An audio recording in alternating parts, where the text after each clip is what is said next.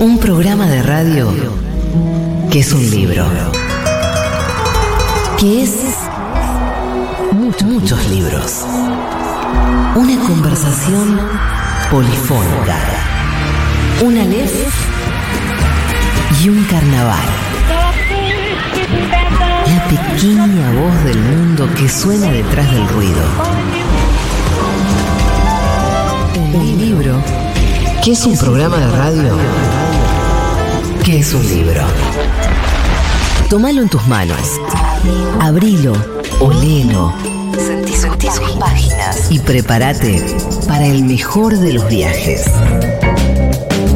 Juan Francisco Gentile y Eugenia Sicabo te dan la bienvenida a Marcar como leído.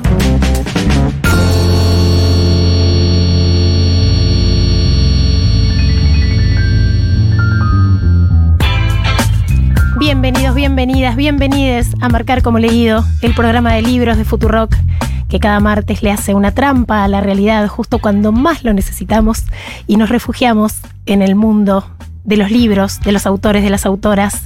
Hoy vamos a hablar de traducciones y mm, de un término que se acuñó para hablar de las traducciones del propio idioma a otros idiomas, que es la extraducción. ¿Cómo está mi compañero Juan Francisco Gentile? Hola Eugenia, ¿cómo estás? Bien vuelta a la Argentina. I'm fucking back. Bueno, ¿cómo te fue? Contanos todo, quiero saber todo. Ay, me fue muy bien. Estuve participando en la Feria Internacional del Libro de Nueva York. Mirá vos. Con la compañera Flor Halfon, que anduvo presentando Sí, su sé. libro de Fabio de Ediciones Futurock. Y mm, con una comitiva interesantísima Sí. de Argentina. Estuvieron Martín Coan, Claudia Piñeiro, Samantha Schweblin, que viajó eh, así en un viaje relámpago desde Mirá. Berlín para tener conmigo una conversación pública. Eh, estuvo muy bueno. Y bueno, el tema de hoy un poco en palma con tu viaje porque vamos a hablar de la, la traducción y la circulación de la literatura argentina y latinoamericana en, en el extranjero. Em, y bueno, supongo que algo, algo de eso habrás percibido también, ¿no? Ahí en, en esos días. Y sí, volví muy manija, Mm. porque mm, sobre todo quienes consiguen traducciones al inglés son la puerta de entrada para el gran mercado de la República de Claro. las Letras. Y lo que me enteré, que yo no sabía, que hay mucha traducción em, de segundo orden, o sea, de gente que traduce una vez que está traducido al inglés. Entonces del inglés se traduce al chino mandarín, Exacto. al ruso, al Sí. japonés, al idioma que quieras.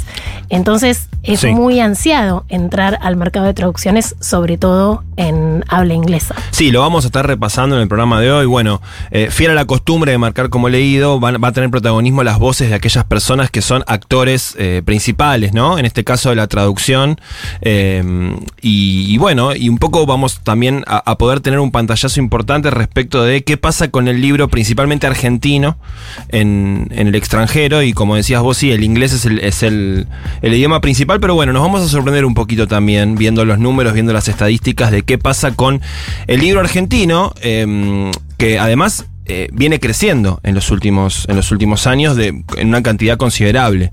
Eh, la, cantidad de libros que se traducen y que se, que circulan ¿no? en, en distintos países. Y sabes que mientras preparábamos este programa, eh, no pude dejar de, de linkear con.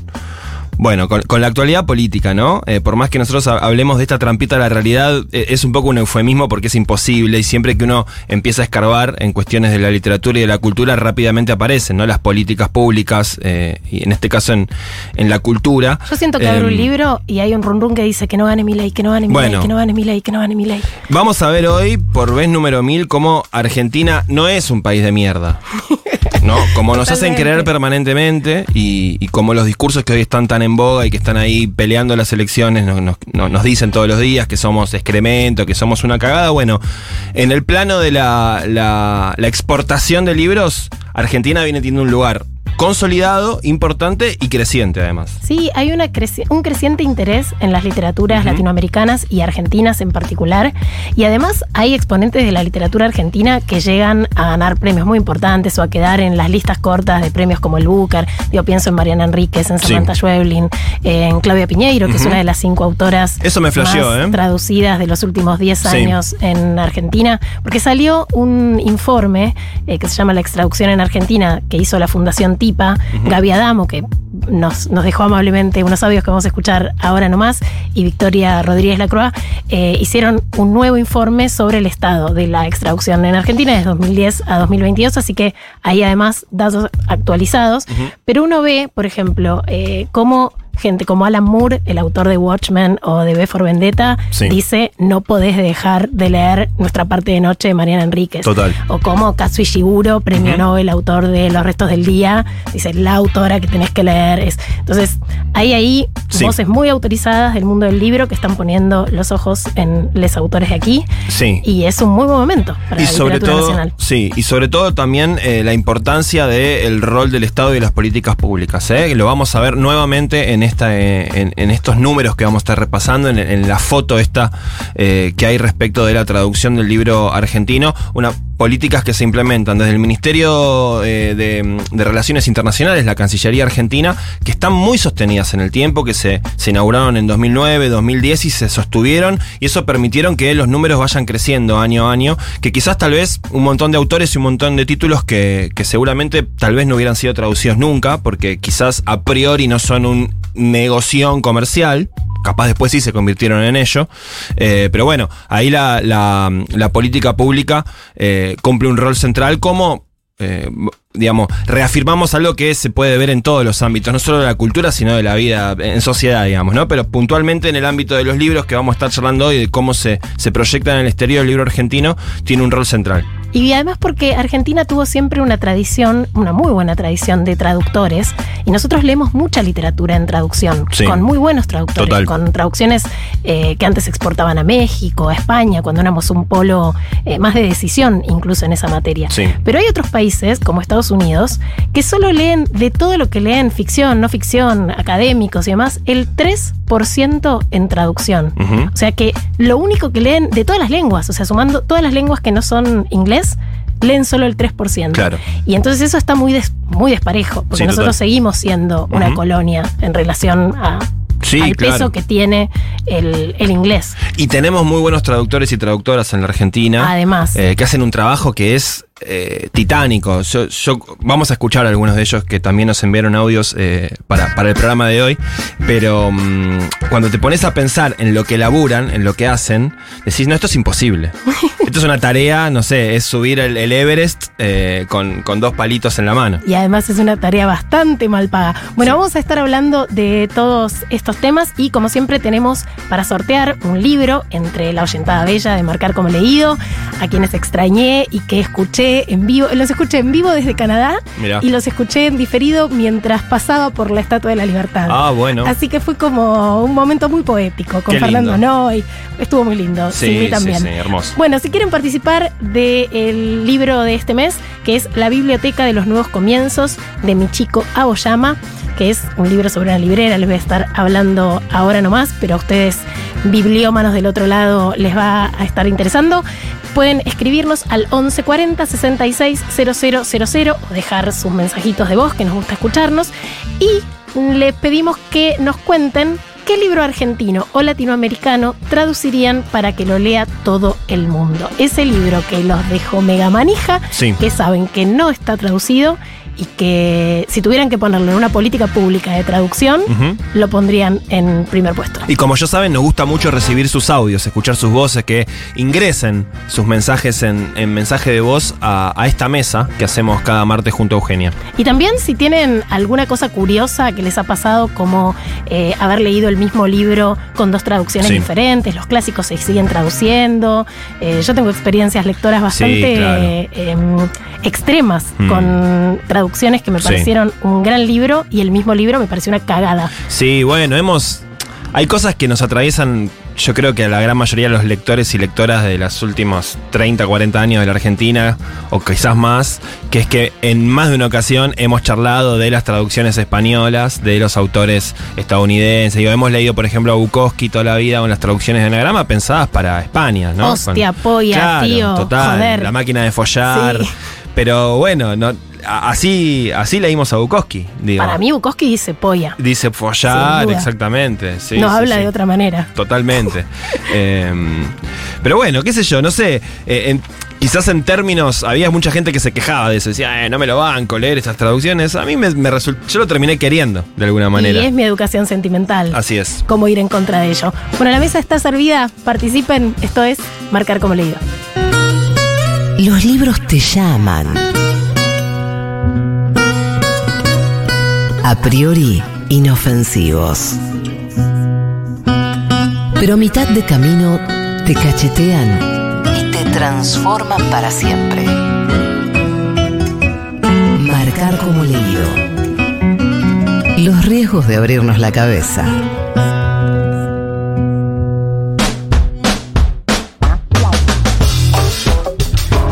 Marcar como leído estamos hablando de traducciones y más precisamente de lo que en el mercado del libro se llama extraducción, que es pensar las traducciones que tienen las obras escritas en la propia lengua para encontrar otros mercados, que eh, si uno se pone a ver los informes es un intercambio entre países bastante desparejo y hay un nivel jerárquico, hay mucha traducción desde arriba, poca traducción desde abajo, Eh, obviamente América Latina y Argentina figuran más entre las naciones receptoras de traducciones, Sí. más que, que de las que hacen extraducción, algo que de a poco y sostenidamente se está modificando. Y hablamos con Gabriela Damo. Gabriela es editora y traductora, trabajó en las editoriales sudamericanas, en Paidós, fue durante muchos años la directora del FILBA, del Festival eh, Internacional del Libro de Buenos Aires. Actualmente investiga, traduce, da clases en la Universidad de San Andrés. También estuvo con nosotros en la Feria del Libro de Nueva York. Sabe un montón de estas cosas. Sí. A la primera que yo le escuché hablar de extraducción en Argentina es a Gabriela Damo. Y es una de las autoras del informe de lo que mencionábamos recién, ¿no? De la Fundación TIPA, Teoría y Práctica de las Artes, que hace un relevo bastante exhaustivo del estado de situación, ¿no? De la extraducción argentina. Claro, tipa, mira, yo me acuerdo que hará unos 15 años, yo era muy joven y hacía crítica en el diario Perfil y trabajaba en La Mujer de mi Vida. Gabriela Adamo me invitó para una charla con editores. Ellos lo que hacen es invitar al país a editores de distintas editoriales, en general chicas y medianas de distintos países, para que eh, periodistas culturales, intermediarios de la lectura, les cuenten qué está pasando en el panorama y que más o menos les des una orientación. Me acuerdo que yo hablé de Muerta de Hambre, la primera novela de Fernanda García Lao, y la comparé con una autora francesa, Marie Dariescu, que escribió un, un título llamado Chanchadas, que para mí conversaba.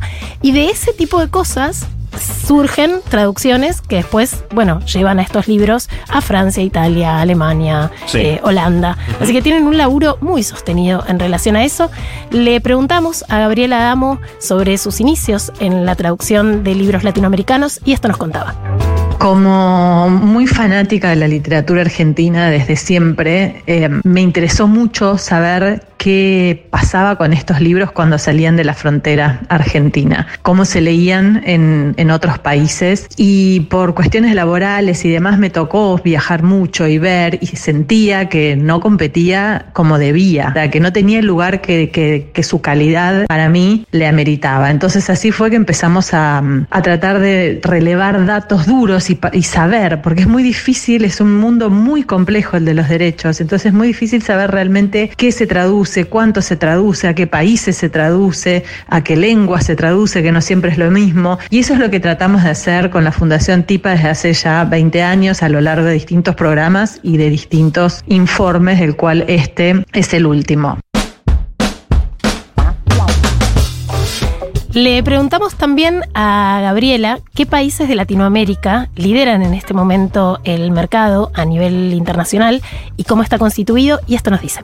Te diría que la situación de la literatura argentina, que es la que nosotros relevamos, es particular porque junto con México son los dos mercados de producción más grandes, no, no solo por la calidad de los autores, sino por la cantidad de editoriales y eso a su vez pone en marcha toda una maquinaria para que se conozcan estos títulos en otras lenguas, que es muy importante y por lo tanto te diría que Argentina y México lideran ese mercado. Eh, ahora cada vez con una presencia más fuerte de, de Chile también y de Colombia Colombia, también algunos peruanos. Estoy dejando afuera Brasil, lo sé, pero porque es otro idioma. Así que yo calculo que las tendencias que vemos en Argentina se pueden extrapolar y comparar con lo que sucede en otros países, pero en cantidades más chicas que las, que de, las de Argentina. Bueno, el informe de la Fundación TIPA, que, sobre el cual eh, nos está comentando Gaby Adamo, em, tomó en este último informe el periodo 2010-2022. Antes se había hecho tomando el periodo 2002-2008. Eh, la gran diferencia es que en este segundo periodo ya existía y existe el programa SUR, que pone en implemento la Cancillería Argentina, que es un programa eh, público de fomento, ¿no? De la traducción del libro argentino. Y lo que da en términos gruesos es que hay un crecimiento del 35% de extraducción argentina en este segundo periodo con respecto eh, al, al, periodo 2002-2008, lo cual es un, es un crecimiento importante. Es un muy buen número. Sí, totalmente. Estamos acá con Juan Francisco Gentile por primera vez con gráficos de tortas de colores. Tenemos filminas en marcar como leído. Tengo varios eh, estadísticas, si querés los vamos contando mientras escuchamos a Gabriela para no abrumarnos quiero, quiero datos duros, datos duros. Pero por ejemplo, lenguas traductoras del libro argentino son en total 49 en este periodo 2000 eh, ah, se me fueron los números, pará, pará, pará. pará. 2010-2022. 2010-2022, muy bien. Eh, el principal es el inglés, 19%, pero el italiano está ahí al toque, 18%, y después tenés el francés, 10%, y después un montón de otras lenguas, por ejemplo el árabe, el hebreo, el serbio, el macedonio, el sueco, el checo, el griego. Bueno, ahí aparecen un montón de lugares que, no sé, quizás no, te imaginas el libro argentino llegando, eh, pero son 49 las lenguas traductoras. Yo le escuchaba en la Feria de Nueva York a Claudia Piñeiro hablando de sus libros traducidos y decía que una vez le llegó un ejemplar a su casa de un libro eh, escrito en cirílico en el que no sabía de quién era ni cuál era el título porque no podía ni reconocer su nombre. Claro, en un, lenguaje que no reconocía ni los grafemas. Claro. Bueno, Claudia está entre los cinco autores más, más eh, traducidos y más vendidos en el exterior, que es un total de 564, pero ¿viste cuáles son esos cinco? Sí. Julio Cortázar, César Aira, Roberto Art, Ricardo Piglia y Claudia Piñeiro. Mirá que. Chan, mirá dónde coló. Qué lugar. Sí, sí, Impresionante. Increíble. Bueno, seguimos conversando con Gaby Adamo, que nos habló sobre el lugar de Argentina en la traducción internacional.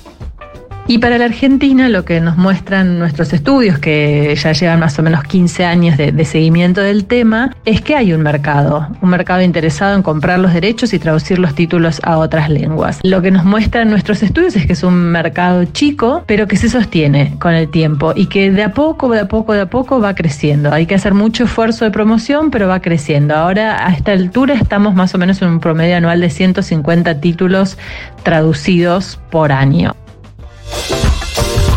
Es un número, ¿eh? Sí, claro, sí. Eh, ¿Sabes cuál es el país que más compra derechos argentinos? ¿Cuál? Italia. ¿eh? Casi un cuarto de la totalidad de los derechos eh, de libros de traducción de libros argentinos que, se compran. Matante, eh, gracias. Sí, los italianos. Y después Estados Unidos, pero Italia le gana tranquilo, es casi bueno, 27%. Hay una, hay una tradición cultural de intereses comunes entre ambas naciones y un vínculo de inmigración. Hay un montón de variables detrás de por qué interesa traducir una obra u, otra.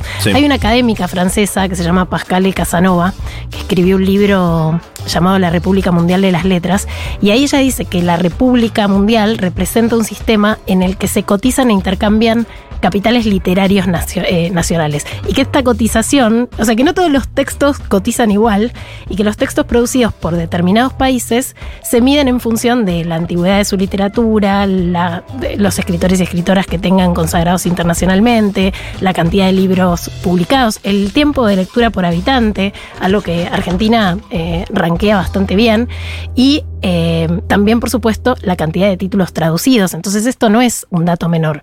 Eh, incluso para, digo, los capitales que entran de esta industria cultural. Bueno, y recordás que la Argentina fue la invitada de honor de la Feria de Frankfurt en el año 2010. Fue un, hito muy importante. La recuerdo porque era el Mundial en Alemania. Y fue una comitiva ahí eh, que hubo un lío, me acuerdo, porque no querían que se pegara el fútbol. Exacto. había un, ala elitista que no quería mezclar la literatura con el fútbol. Con, el populacho. Con el populacho y los papelitos. Lo de siempre, ¿no? ya sabemos de qué lado está este programa, sin dudas. Eh, Muchachos. Absolutamente. Bueno, te marco ese año porque es cuando el Estado argentino puntualmente implementó el programa Sur y el Plan Libro Argentino. Son las dos políticas se empezaron a implementar en ese momento y se sostienen hasta el día de hoy. Bueno, eso es súper eh, destacable, que una política pública comenzada hace más de una década se siga sosteniendo y esto es lo que pasa cuando se sostienen las políticas públicas. Sí, vemos un 35% de incremento en la llegada del libro argentino al resto del mundo. Y no solamente esta política pública, digo, lo remarcamos porque está claro lo que está en juego, ¿no? Este año. Em, pero además es el único registro estadístico, por ejemplo, sobre el cual se pudo hacer el informe de TIPA. Si no, no hay eh, cifras oficiales que lleven un registro de cuáles son, qué cantidad hay de libro argentino traducido en el exterior. Bueno, le preguntamos también a Gabriela Damo a qué lenguas son traducidas las obras de la literatura nacional y latinoamericana y esto nos cuenta. Ahí eh, está, hay un cambio que a mí me tiene como muy interesada, muy intrigada y con muchas ganas de investigarlo un poco más, que es que una lengua que no aparecía entre las cinco más traductoras en, en el primer informe ahora entró y es nada más y nada menos que el inglés que por supuesto es un mercado gigantesco eh, y cuando te traducen al inglés, te, no solo en general te van a hacer una tirada mucho más grande que si te traducen, no sé, al checo o al sueco, sino que además es como a su vez una puerta de entrada a muchísimas otras lenguas, ¿no? Entonces, eh, una traducción al inglés es súper importante para los autores. Esto para mí es, más una cuestión de, sensación y, como de olfato del mercado que, al, cual me toca viajar mucho, al que me toca ver mucho, es que eh, hay un cambio, hay un cambio doble. Por un lado, en cuanto a la importancia que se le da a todo lo que tenga que ver con la diversidad cultural, que poco a poco fue creciendo y hace que... Eh, un, segundo, hace, hace que los otros idiomas se vuelvan también un, algo de interés y por lo tanto la traducción se vuelve importante. Y además hay eh, una valoración de lo hispano. Así como los primeros inmigrantes a Estados Unidos trataban de, asimilarse lo más rápido que, que, podían y ni siquiera les enseñaban español a sus hijos, eh, ahora eso ya no es así hay, un renovado orgullo y una renovada importancia, y también incluso se entiende que hablar el español y conocer la cultura latinoamericana es algo bueno en sí mismo. Esto que cuenta Gaby Adamo de cómo está cambiando en Estados Unidos el lugar del español, en Nueva York es algo que lo vivís cotidianamente porque podés pasar días sin hablar inglés. Porque en cada negocio, en cada calle, en cada lugar hay alguien que habla español. Y además, a diferencia de lo que era clásico, que los norteamericanos nativos te miraban con cara rara, ahora como lo tienen como segundo idioma obligatorio, y además hay una. hay casi una revancha cultural. Eh, yo fui a una feria del libro en donde el idioma fue el español. Y la ciudad sede era eh, Nueva York en los Estados Unidos. Entonces hay algo ahí de interés incluso en los españoles, porque es una lengua hablada por tantos países, eh, tan rica en sus modismos, en sus maneras de modular esa lengua, en lo que puede transmitir. digo que, incluso tiene mini traducciones al interior de la misma lengua. ¿no? Sí, totalmente. Para la gente que trabaja con el lenguaje, que es nativa de otros idiomas, el español es una cosa admirable, porque tiene una complejidad gramatical, morfológica casi incomparable con otro idioma. Para la gente que no es nativa hablante de español, eh, cuesta un huevo aprender eh, a leer, a escribir eh, en español. Digo, comparado con idiomas anglosajones, con el inglés, por ejemplo, vamos rapidito, eh, no, hay, no hay comparación en la complejidad que tiene. Bueno, eh, en buena hora aparece, aparece esa mirada que, bueno, por lo menos acá en América Latina, no en otros lugares, el español siempre fue un lenguaje eh, de patio trasero de los Estados Unidos. Em, Pero está empujando el patio, ¿eh? El patiecito se está volviendo pH. Bueno, viste que el patio en algún momento se inunda y, te entra el agua por abajo de la puerta. Bueno, si entra el español por debajo de la puerta, bienvenido. Bueno, la última con Gaby Adamo, a quien le preguntamos qué género es el más leído afuera y esto nos cuenta. Y bueno, eso también lo tenemos relevado, aunque puede haber algunas distorsiones que, después te comento, pero en principio el, fuertemente el género más traducido es la ficción. Eh, con un 65% del total. Y lo sigue la no ficción con un 16%, nada más. Eh, poesía, teatro y literatura infantil y juvenil y, otros inclasificables complementan el resto. La, advertencia que te quería hacer es que yo creo, creemos con, con el equipo, que la literatura infantil y juvenil debe ser bastante más importante, pero que por distintos motivos de metodología no la pudimos representar bien y eso es algo que vamos a seguir estudiando. Me, interesa hacer eh, como un doble clic sobre este tema de la ficción 65% versus no ficción 16%, porque creo que señala muy bien cómo el mundo ve a América Latina. Nos ven, y esto es así desde hace mucho tiempo y va a ser muy difícil cambiarlo, nos ven como productores de ficción, no como productores de pensamiento. ¿Qué tema este, no? El de ser productores solo de historias, casi una mirada exotizante de lo que se produce en Latinoamérica, cuando sabemos que hay una producción académica de gran nivel y además teorías que vienen a poner en jaque o a contradecir buena parte del pensamiento hegemónico europeo. Totalmente, sí, sí, sí, una circulación no solamente de otra lengua, eh, sino de otro sistema de ideas, de otras cosmovisiones, ¿no? Que en última instancia termina siendo eso lo más importante, ¿no? El, aporte a la diversidad en formas de ver el mundo que siempre trae consigo cada, cada idioma, cada lengua. Y si creemos con Pierre Bourdieu que describir es prescribir, sí. bueno, lo que describimos desde acá también prescribe otras formas de ver, otros puntos de vista. Y además los lenguajes son campos de batalla siempre, porque cómo se organizan y se, y se jerarquizan aquellas cosas a las que se les da sentido no es antojadizo, no es inocente. Juan y Eugenia. Y Eugenia. Martes, de 20 a 21. Rock.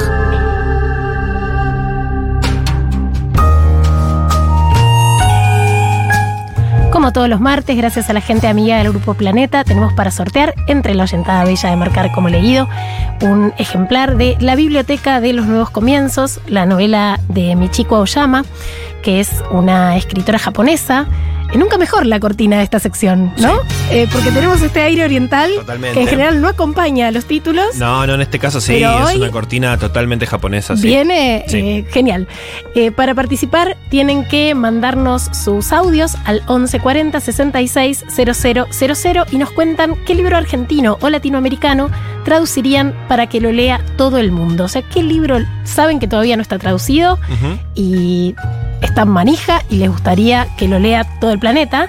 Algo que le pasa a la protagonista de esta novela, que es una librera. Esta es una novela que creo que especialmente le va a interesar a los oyentes y oyentas de este programa, porque se trata de una bibliotecaria que labura en el corazón de Tokio, eh, se llama Komachi y es una mujer que en sus momentos de ocio se dedica a crear pequeñas figuritas de fieltro que después le regala a los visitantes más especiales.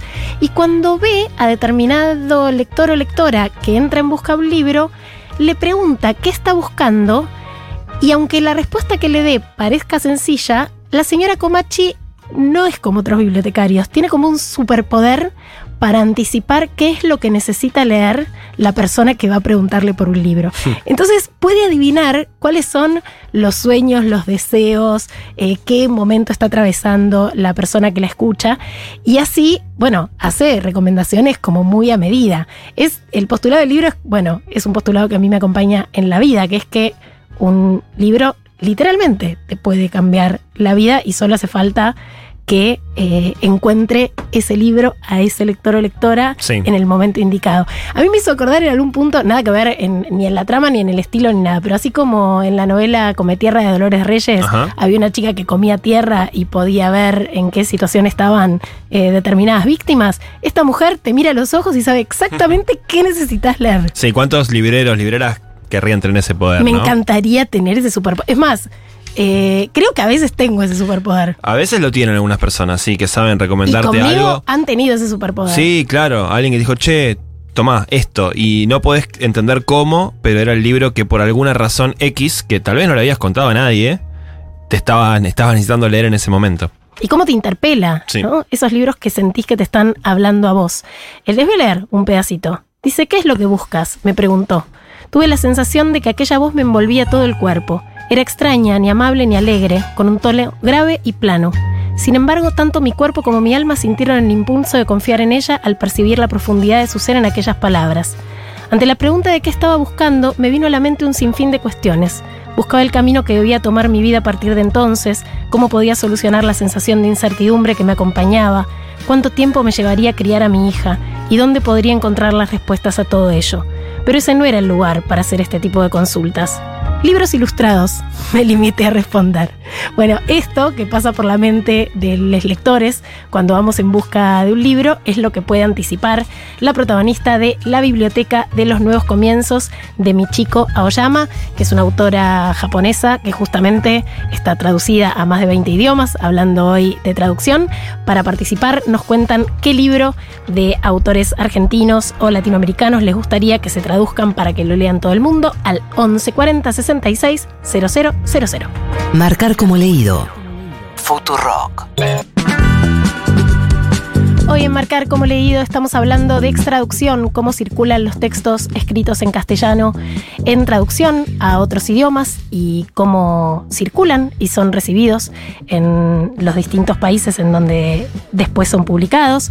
Hablamos de procesos de circulación narrativa, de los traductores y traductoras como agentes importantísimos Sí. de esta cadena de valor del libro, Total. que muchas veces son quienes llevan los textos originales y descubren estos textos para Sí. ser traducidos. Un poco se consiguen su propio trabajo, pero hacen de editores Sí, y, y, que. terminan armando catálogos a veces a partir de estas traducciones. Sí, que muchas veces pasan desapercibidos, ¿no? En, en- cuando se habla de libros. Bueno, yo recuerdo que eh, ahora generalmente quien ha traducido está en la tapa, no siempre, pero creo que ahora más que antes. Eh, pero eh, me acuerdo cuando yo era más chico y empecé a leer, había que ir a buscar al donde estaba la información específica de la edición, a la segunda hoja o al final quién había traducido en una letra muy pequeña. Bueno, como un rol un tanto invisibilizado.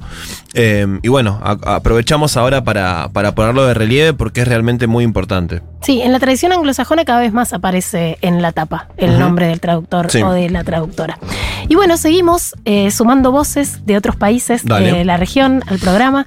Hablamos con María Constanza Guzmán, que ella es traductora, es profesora en los departamentos de traducción y español y estudios latinoamericanos en la Universidad de York.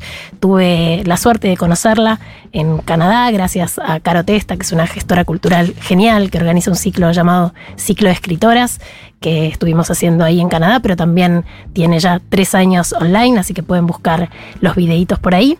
Y hablando con María Constanza Guzmán, ella eh, escribió un libro llamado Mapeos de espacios de traducción en la cultura impresa latinoamericana del siglo XX. Es profesora, es investigadora en Glendon College de la Universidad de York y también es dueña de una librería en Santa Marca. Ella, ella es colombiana Sí. y tiene una librería muy simpática en su tierra natal.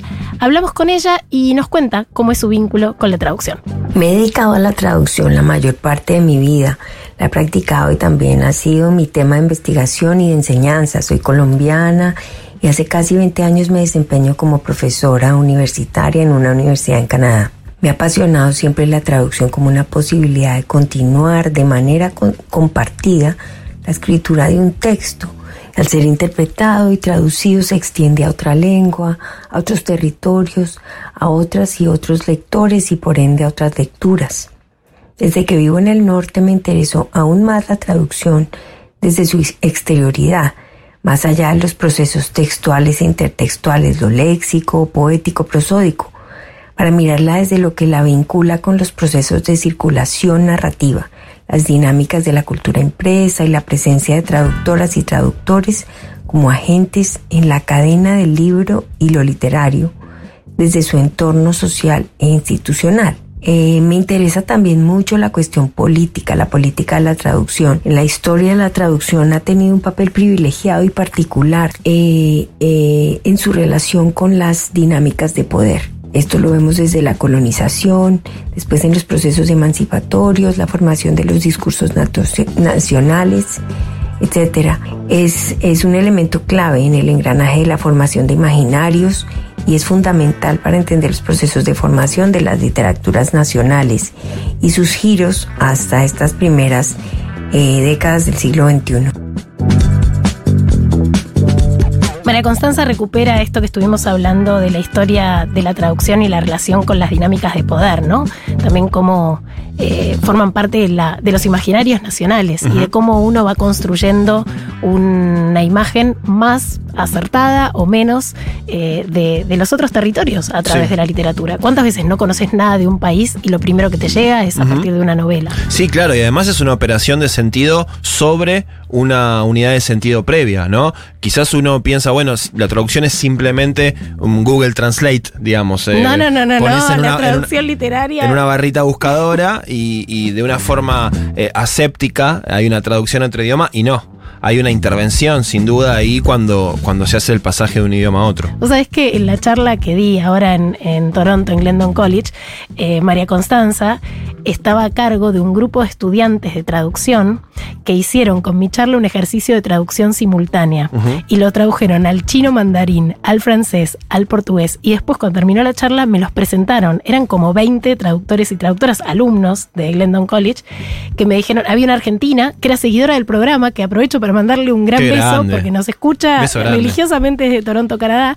Y cuando se enteró que iba, dije, dijo, bueno, armemos esto.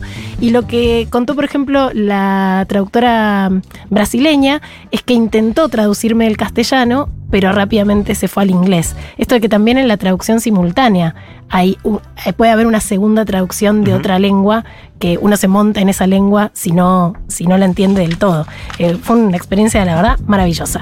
Bueno, también eh, hablamos con María Constanza Guzmán, que reflexionó y compartió con nosotros la importancia de traducir textos a nuestros otros idiomas y que actualmente mucha literatura latinoamericana está siendo traducida al inglés. Esto nos cuenta. En relación con la literatura latinoamericana específicamente, es importante mirar la traducción para entender los procesos de internacionalización, de visibilización y consagración de autoras y de autores. En particular en los años 60 y 70, la época del llamado boom de la narrativa latinoamericana, se vio el papel de la traducción, que el papel de la traducción fue fundamental para ubicar autores tales como Julio Cortázar, Gabriel García Márquez, eh, a través de la traducción de sus novelas, eh, Rayuela y Cien años de soledad respectivamente, en lo que se ha llamado la República Mundial de las Letras. En la segunda mitad del siglo XX y esta primera parte del siglo XXI, eh, vemos un poco el legado de sus procesos y la traducción al inglés en particular es, sigue siendo clave para la circulación global de las y los escritores. Es más, las traducciones a otras lenguas todavía se realizan de manera indirecta, es decir, a través del francés y en particular ahora del inglés, eh, de modo que, si quiera o no, la traducción al inglés sigue siendo una clave para la circulación transnacional. Es por eso que los procesos de selección son tan importantes. Yo le he ido siguiendo la pista en mi trabajo de investigación, le he ido siguiendo la pista a la traducción de literatura latinoamericana al inglés en estos últimos años y en comparación con los años del boom, hay muchísima más diversidad de géneros, de figuras, también más editoriales, tanto independientes como académicas y más comerciales, que le apuestan a la traducción. También hay muchísimas más traductoras y traductores que entonces.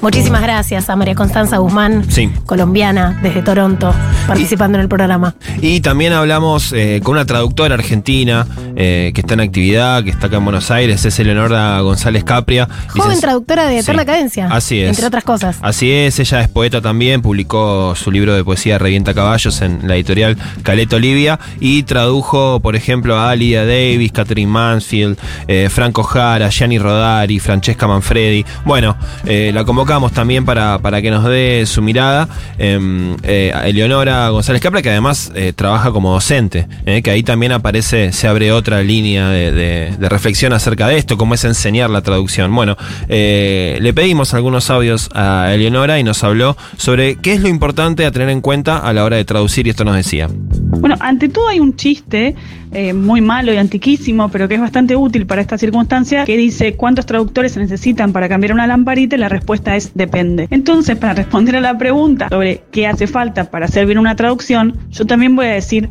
depende. Eh, es un karma de la profesión, este depende, pero porque mucho de lo que hacemos está ligado a coyunturas, eh, que pueden ser desde a quién va dirigida la traducción, a qué ámbito de hispanoparlante, qué expectativas se tienen y ante todo lo que está bien en la traducción es algo que cambia con el paso del tiempo y que puede cambiar de cultura en cultura también. Entonces por eso tenemos retraducciones, por eso los clásicos se retraducen constantemente porque las expectativas de lectura en la traducción van cambiando también y entonces como van cambiando se esperan nuevas traducciones. Es interesantísimo lo que dice de la retraducción de los clásicos. Yo hice el ejercicio de leer la nueva traducción eh, de Fondebrider de Eterna Cadencia em, de la novela de Conrad Sí. y em, de Kafka han hecho nuevas traducciones que decís eh, ya estaba, ¿no? Sí. Ya estaba, ya estaba listo. Sí, total. Eh, y no, y sin embargo se, se encuentran nuevos sentidos Totalmente. con las retraducciones de los clásicos. También le preguntamos a Eleonora eh, que nos cuente, que nos desarrolle esta especie de pasos importantes a tener en cuenta a la hora de traducir y esto nos dijo. La lectura, pero la lectura integral, la lectura con todo el cuerpo y con todos los sentidos. Esencialmente, el acto de traducción presupone una lectura profunda, ¿no? Desde otro lugar que no es desde el rol de lector común y corriente, sino una lectura inquisitiva. Y eso está ligado como a la segunda parte, que puede ser la necesidad de tener curiosidad y la necesidad de no dar nada por sentado. Porque cuando damos algo por sentado, los traductores eh, corremos el riesgo de cometer un error. Y aunque todo lo que se hace en el mundo y en el universo y en los libros tiene errores, hay algo que decía Enrique Pesoni que para mí es espectacular, que es que cuando los traductores cometemos un error, sentimos la marca profunda de la ignorancia. Entonces, para no equivocarse, siempre es muy bueno no dar nada por sentado, revisar todo, eh, poner en práctica el aspecto más obsesivo de nuestra personalidad. Y mm, por último, también la imaginación es importante, la flexibilidad es importante para poder eh, alojar la voz de otro en la voz propia y finalmente la escritura es importante. No dar nada por sentado, importante en la traducción y diría que aplica a todo prácticamente, así que eh, ahí gracias Eleonora por esa, por esa sentencia, esa reflexión. Bueno, ella también es docente de nivel superior en traducción literaria, entonces le preguntamos qué, qué es lo que tiene en cuenta a la hora de transmitir el, el trabajo de la traducción desde el lugar de la docencia. Que yo creo que es lo más importante que transmito como docente tiene que ver con quién soy yo como traductora. Yo soy una traductora que vive de la profesión, soy una traductora militante en la profesión, que aboga constantemente por una mayor conciencia de lo que hacemos, un mayor reconocimiento, mayor visibilización de la figura de los traductores y mejores derechos laborales. Entonces, en el aula, que también es una militancia, si bien me parece importantísimo apelar a la pasión por la literatura eh, y al amor por la literatura y al amor por la profesión, no lo hago por convocar el amor y la profesión, dejando de lado el hecho de que somos trabajadores de la palabra y que hacemos una tarea muy compleja que debe ser reconocida como se merece. Entonces es un poco el equilibrio entre eso, entre el amor, la dedicación, el compromiso y el reconocimiento de nuestro trabajo y la conciencia de que mm, como agentes en el mundo editorial, nuestra tarea tiene una dimensión ideológica enorme que se revela, por ejemplo, en políticas lingüísticas.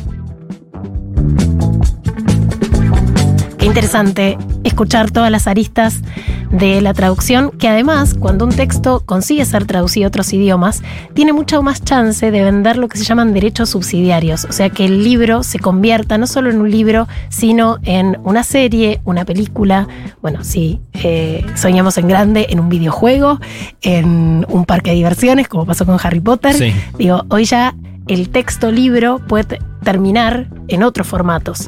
Y eso también es interesante. Y qué importante el rol de los traductores como primeros lectores ¿no? de un texto y como impulsores, eh, difusores también de, de- de un texto. En este caso, como venimos haciendo el énfasis en este programa, del libro argentino hacia el exterior, pero también de libros que vienen de otros países hacia nuestro país en este caso. Bueno, también eh, funcionan no solamente como quienes eh, trasladan un texto de un idioma a otro, sino también como eh, impulsores de lectura, ¿no? generadores de, un- de una apertura de ese campo literario que gracias a esta tarea, a la traducción, a la circulación, va creciendo. Totalmente. Bueno, Sí, cosa facciamo. Escuchamos un poco qué nos dicen los dale. oyentes. Sí, tenemos. ¿Tenemos audios? Hola chiquis. Hola. ¿Cómo Buenas. están? Por ahí medio random mi mensaje, pero escuchando el, el programa sobre traducciones, eh, hace poquito terminé de leer Pomelo eh, una edición nueva de editorial Alias, que no sé si ustedes ya la habían comentado o la leí en el newsletter de Tina Larrea, que es genial. Eh, es una edición similar que la tradujo en el 64, si no me equivoco, Susana Pirilugones, compañera desaparecida. Eh, nada, quería aportar eso. Los quiero mucho, son mi programa favorito. Ay, gracias. Ay, muchas gracias. ¿Tenemos algo más por ahí? A ver, a ver. Hola, como leído, soy Buenas. Euge de Viedma. Me encanta el tema de hoy porque soy traductora, eh, no traduzco libros, pero siempre tuve una profunda admiración por los que lo hacen. Me parece un trabajo muy difícil y, y muy complejo.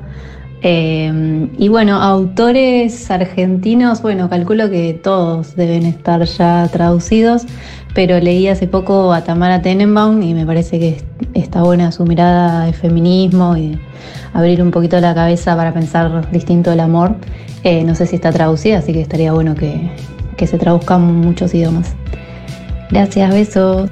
Besos, gracias a vos. Hola amigos de Marcar como leído, soy Natalia. El libro que me gustaría que se tradujera a muchos idiomas y todos pudieran leerlo es Como si existiese el perdón de Mariana Travasio, que además también cumple la condición de ser un libro que un amigo sin decirme nada un día me, me lo dejó, me lo prestó, me dijo, tomá, lee este libro y, y era justo lo que necesitaba.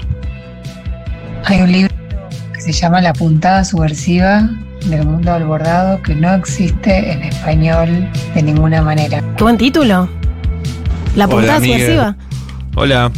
Hola amigues, bueno, obviamente quiero participar por ese libro que ya me lo vendiste con todo lo que comentaste y bueno, no sé, así rápido se me ocurre que, que pueden traducir a un libro de, de Darío Stanrider, como ¿Para qué sirve la filosofía?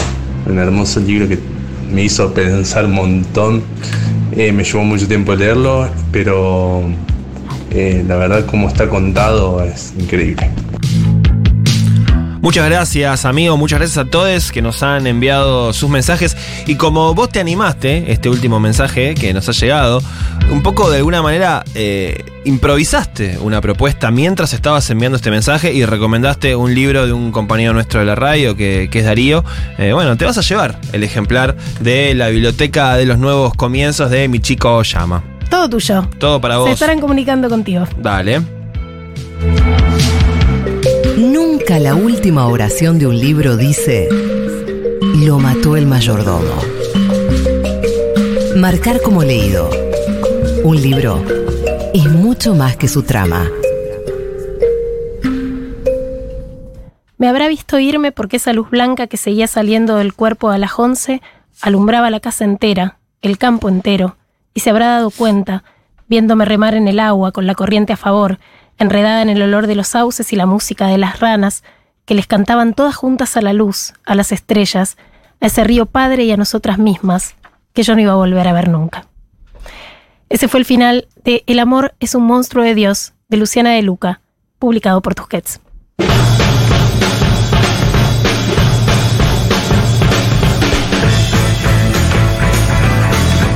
Atención, atención, oyentada de marcar como leído, luego de que el prejurado leyera las más de 300 novelas que recibimos desde todas las regiones del país, estamos en condiciones de anunciar los cinco finalistas del premio Futurock de novela 2023, que va a estar participando por un premio de nada más ni nada menos que un millón de pesos y la publicación en ediciones Futurock.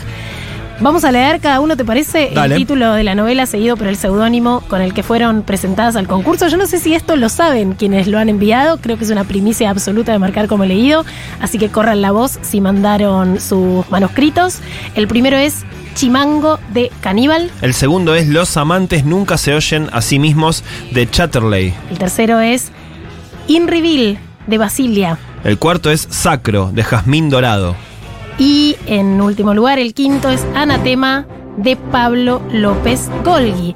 Estos cinco originales están ahora en manos de Inde Pomeraniec, Sergio Holguín y Agustina Basterrica, que son los jurados que van a elegir la novela que será publicada en ediciones Futurock y ganará un millón de pesos en efectivo. Vamos a anunciar al ganador durante el mes de noviembre en un evento. ¿Dónde lo vamos a hacer, Juan? eh, en la terraza más linda de Buenos Aires, que es la de Yuntabar. Así que estén atentos a las redes de arroba Futurock OK y arroba Futurock Libros, que en breve vamos a estar anunciando el ganadores de esta edición del concurso de Futurock Libros. Muy bien. Se terminó este programa. Se nos terminó, se, Se nos terminó. Bueno, gran programa, ¿eh? Gran programa de retorno, bienvenida de nuevo. Muchas gracias. Es siempre muy amable volver. Sí, Vivimos en el mejor país del mundo. Qué bueno, qué bueno reafirmarlo. Eh, Es lindo confirmarlo. sí, sí, la verdad que sí. Y además no hay nada como ser local. Para un argentino. No hay, nada, mejor, que otro argentino. Hicimos este programa Daniela Morán en la producción y coordinación de aire, Paula Artiuk en los controles, la operación técnica y la puesta en el aire, Leila Gamba en la coordinación de ediciones Futurock. Yo soy Eugenia Sicabo Yo soy Juan Francisco Gentile. Y nosotros nos volvemos a encontrar el próximo martes cuando hagamos un nuevo capítulo de Marcar como leído. Chau, chau.